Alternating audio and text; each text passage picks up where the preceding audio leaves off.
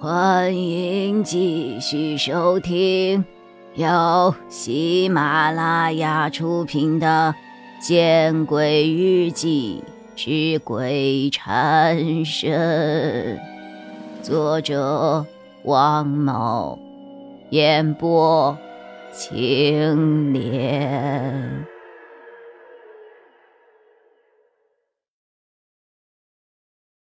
韦东升离开房间之后，我轻掩房门，然后拿出了手机，将我的遭遇用短信的形式发给了阮老师。我并没有发同样的内容给王凯，我似乎害怕他的担心。很快的，我收到了阮老师的短信，内容很简单，但是却肯定了我的举动。做的不错，继续努力。我叹了口气，又给高月亮、周曼和夏寒三人分别发了短信，报了一个平安。孙洪福走后，韦东升给我送来了晚饭。我在房间里把晚饭吃完，热情的刘红梅连碗盘都不让我洗。我想。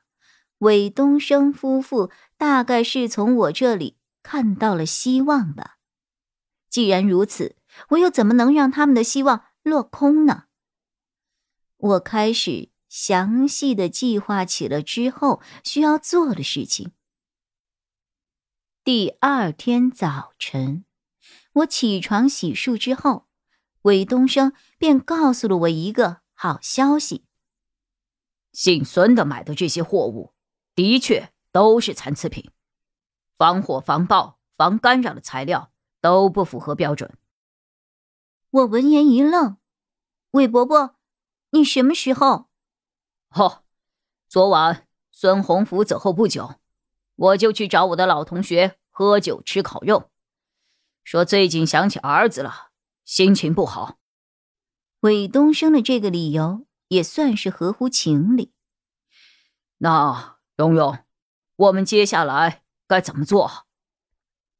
关于计划，从韦东升和我见面起，问了不下十次了，甚至比我还要着急。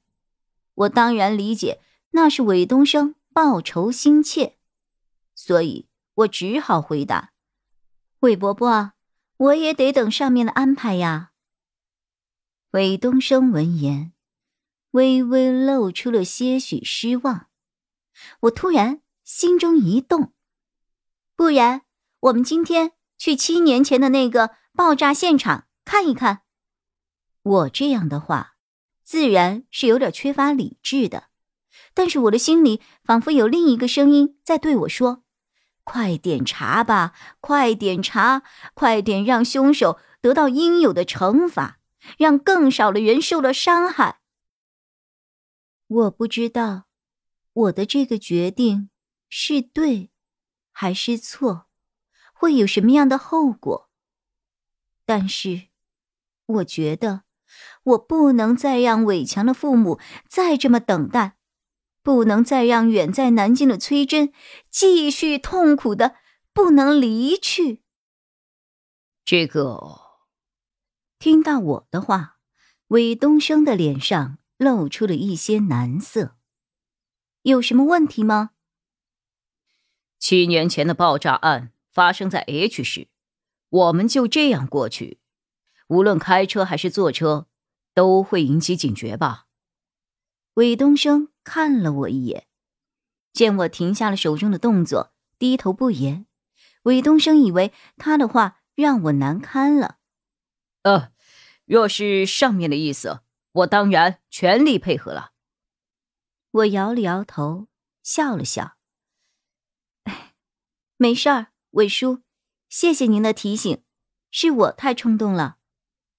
的确是我太冲动了，光想着尽快把荆棘明绳之以法，让他得到应有的惩罚，却忘记了这个事情不仅牵扯到我一个人的安危，还牵扯到了许许多多的人。以及一系列的计划。就在这个时候，伟强的卧室内发出了一个声响，似乎有什么东西落地了。我和韦东升对视了一眼，然后一起转身走进了伟强的卧室。伟强这个房间也就十几平方米，陈设很简单，很容易就能够看得出是什么东西掉在了地上。这是一本书。一本书躺在了地上，但是却是繁体的三个字《猫城记》。这并不是吸引我的地方，真正吸引我的是这本书扉页的借书卡。我小心翼翼的拾起了这本书，然后打开了扉页。书上扉页。粘着的借书卡写的是“蓬莱市图书馆”。哦，这是他生前借的最后一本书，也没有看完。几次想去还书，都遇到了各种意外，比如汽车抛锚，比如图书馆检修，等等等等。我们猜，是不是他不想让我们去还这本书，所以？我们就索性不还了，一直放在家里，给他留着。韦东升说这些的时候，有点不好意思的笑了笑，似乎为他说的带有迷信色彩的话而感到惭愧。但是，笑完之后，他的眼眶红了，似乎是想起来了伟强的生前。他上学不好好念书，却总爱找这类稀奇古怪的书来看。有的时候，还经常自己看着书傻笑。说到这里，韦东升似乎极力控制自己不要再说下去。他摇了摇头，叹了一口气。我没有回应韦东升，而是坐在床边，将书又翻了几页。韦强是死了，可是他也还留在这里，不然一本《猫城记》怎么会突然落地？书中一定有韦强想要告诉我的事情。或许韦强是在给我指引。书中夹着的一张纸条落在了我的腿上，却是一张书签。书签夹在第十二章的前页，书签上用钢笔写着一行精致的小字：“将快死去的人，还有个回光返照。将快寿终的文明，不必是全无喧嚣热闹的。”一个文明的灭绝是比一个人的死亡更不自觉的，好似是创造之城已把那毁灭的手指按在文明的头上。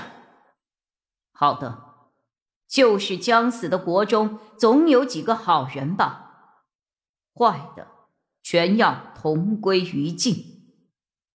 那几个好的人也许会觉出呼吸的紧促，也许。已经预备好了绝命书，但是这几个人的悲吟与那自促死亡的哀乐比起来，好似几个残蝉反抗着狂猛的秋风。本集播讲完毕，你关注了吗？还没有？那。你转头看看身后。